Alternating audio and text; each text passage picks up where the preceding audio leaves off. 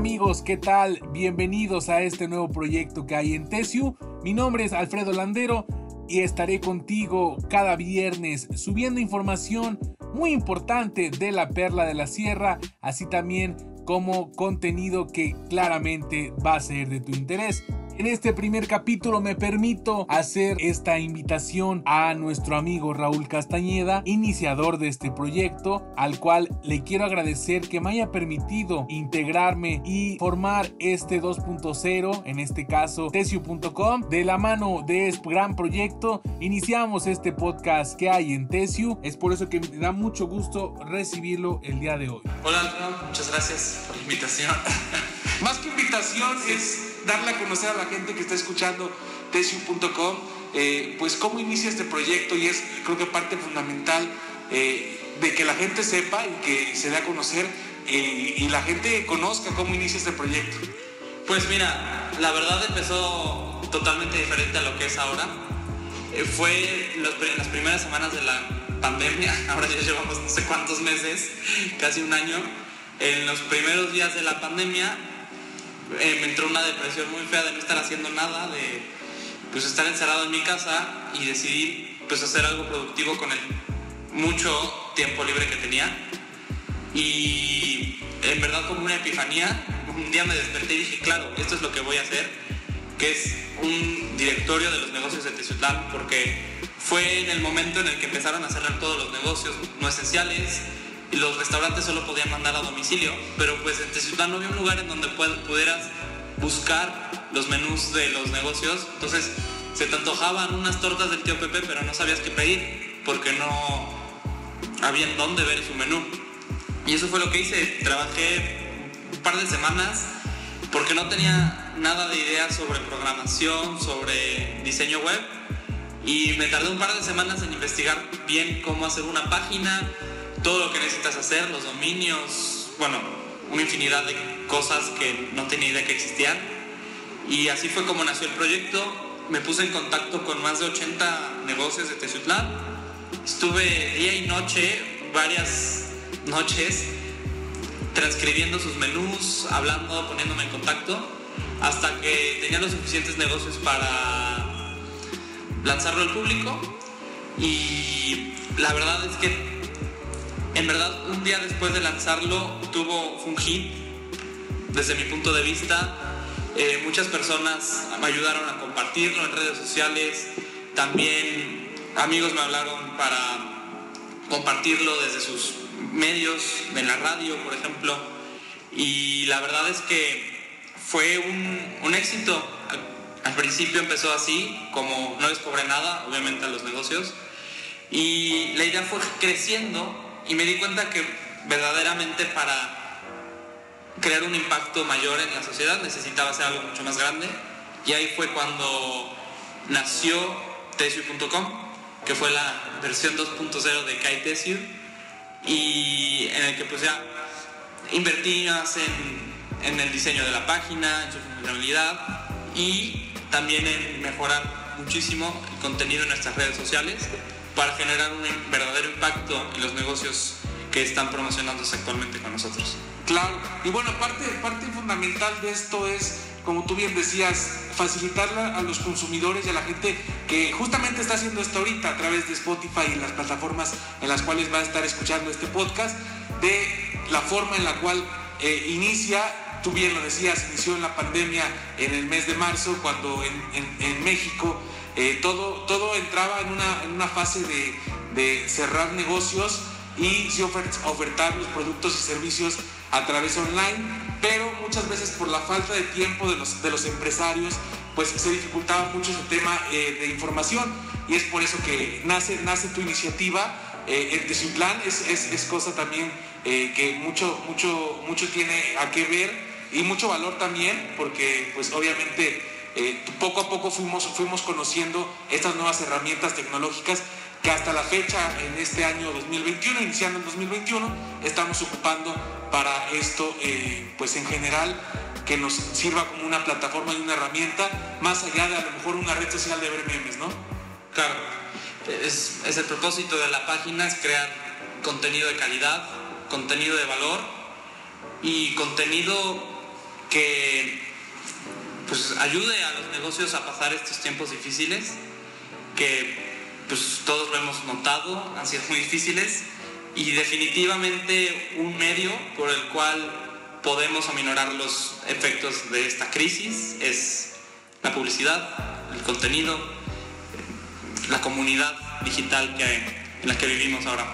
Perfecto, pues Raúl, algo, algo más y qué bueno que, que nos compartes esto, porque para toda la gente que esté escuchando este, este podcast, pues eh, ya, ya, escuchó, ya escuchó un piloto también que, teníamos, entonces es importante eh, decirle a la gente que vamos a estar aquí hablando también, ¿por qué no?, de marketing y de posicionamiento de empresas. Y poco a poco vamos a ir trabajando de la mano para que esto eh, sea un poquito más dinámico y la gente de Tesio tenga este, pues en qué pasar o qué distraerse un rato después de que todavía no tenemos una luz al final del túnel, ¿no? Entonces, algo más si quieras agregar para la gente que está escuchando. Invito a todos a seguir las redes sociales de tesio.com, Facebook, Instagram, Twitter, YouTube, sigan nuestro podcast y estén pendientes del contenido que viene, todo lo que vamos a tener preparado para ustedes. Esperemos que se la hayan pasado bien. Y el primero de muchos, ojalá te vayamos a tener pronto eh, platicando un poquito más. De nueva cuenta le quiero agradecer a Raúl Castañeda que nos haya permitido eh, iniciar y retomar con él este proyecto, en este caso con tesio.com.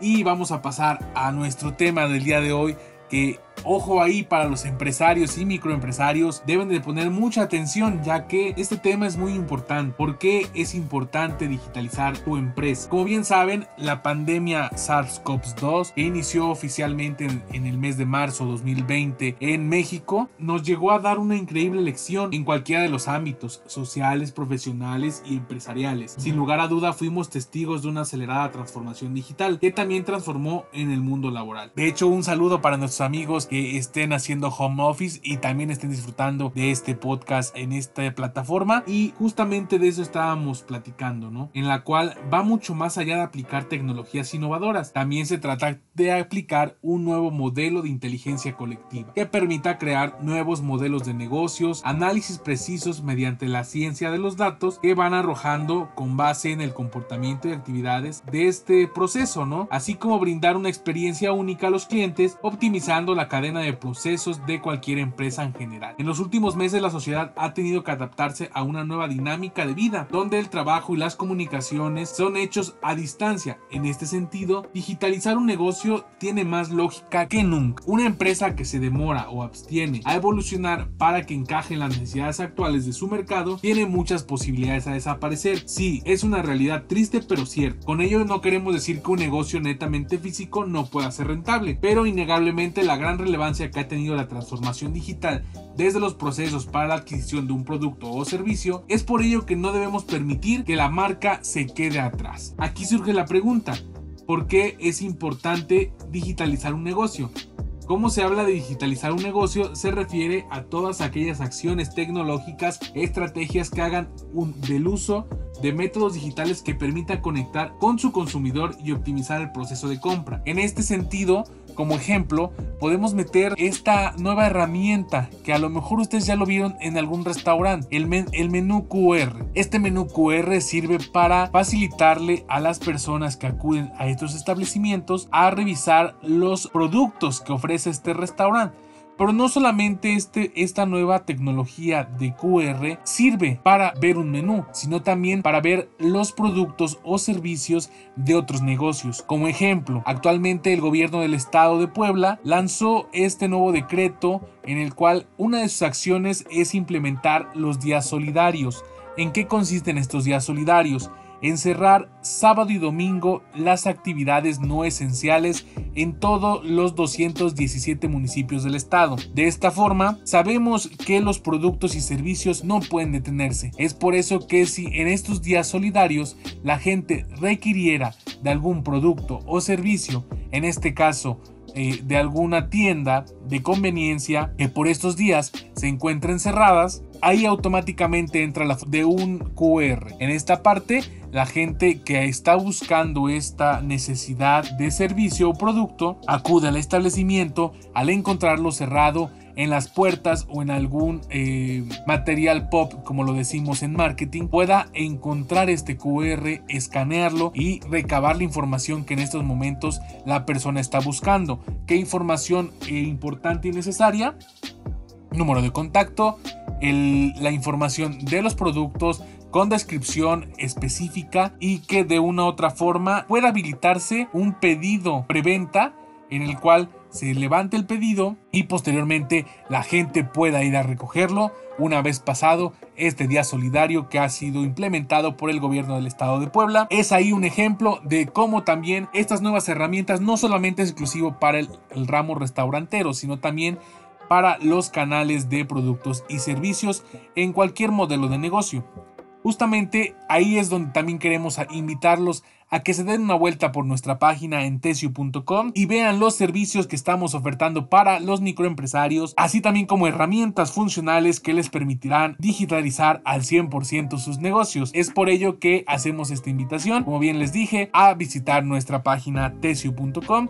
Ahí tenemos más información. Por otro lado, quiero agradecerle a todos nuestros amigos que se han sumado desde eh, pues el año pasado, principalmente como lo decíamos y escuchábamos con Raúl que iniciaba este proyecto y la apostaron a digitalizar y a que tesio.com fuera la herramienta también de eh, pues eh, preventiva de estas nuevas actualizaciones en el mercado es por eso que queremos agradecerles a cada uno de los que han estado confiando en este proyecto queremos invitarte a ti que nos estás escuchando a través de estas plataformas a que nos hagas llegar tus comentarios a través de nuestras redes sociales. En Instagram y en Facebook nos encuentras como tesio.com. Con mucho gusto ahí nos puedes dejar tus mensajes, nos puedes dejar preguntas y con mucho gusto en el siguiente podcast hablaremos de esos temas que a ti te interesen. Por otro lado, también queremos enviarle un gran saludo a nuestros amigos de Sábalo de Jalapa, sucursal de Chutlán, los cuales han estado siempre apoyándonos en estas, eh, pues en estas épocas en la cual eh, queremos eh, invitarlos a que se den una vuelta y disfruten de estos nuevos modelos 2021 que tienen para ustedes. Ahí los encuentras en la calle Cuauhtémoc, esquina con Vicente Lombardo Toledano en el centro de la ciudad de Teciutlán. Por otro lado, queremos hacer un dato curioso de Teciutlán, por si tú no lo sabías, pues queremos eh, hacer un, referente histórico, ya que vamos a hablar de monumentos importantes y joyas arquitectónicas que existen en Teciutlán. Si bien es sabido que Teciutlán es la perla de la sierra del estado, porque contamos con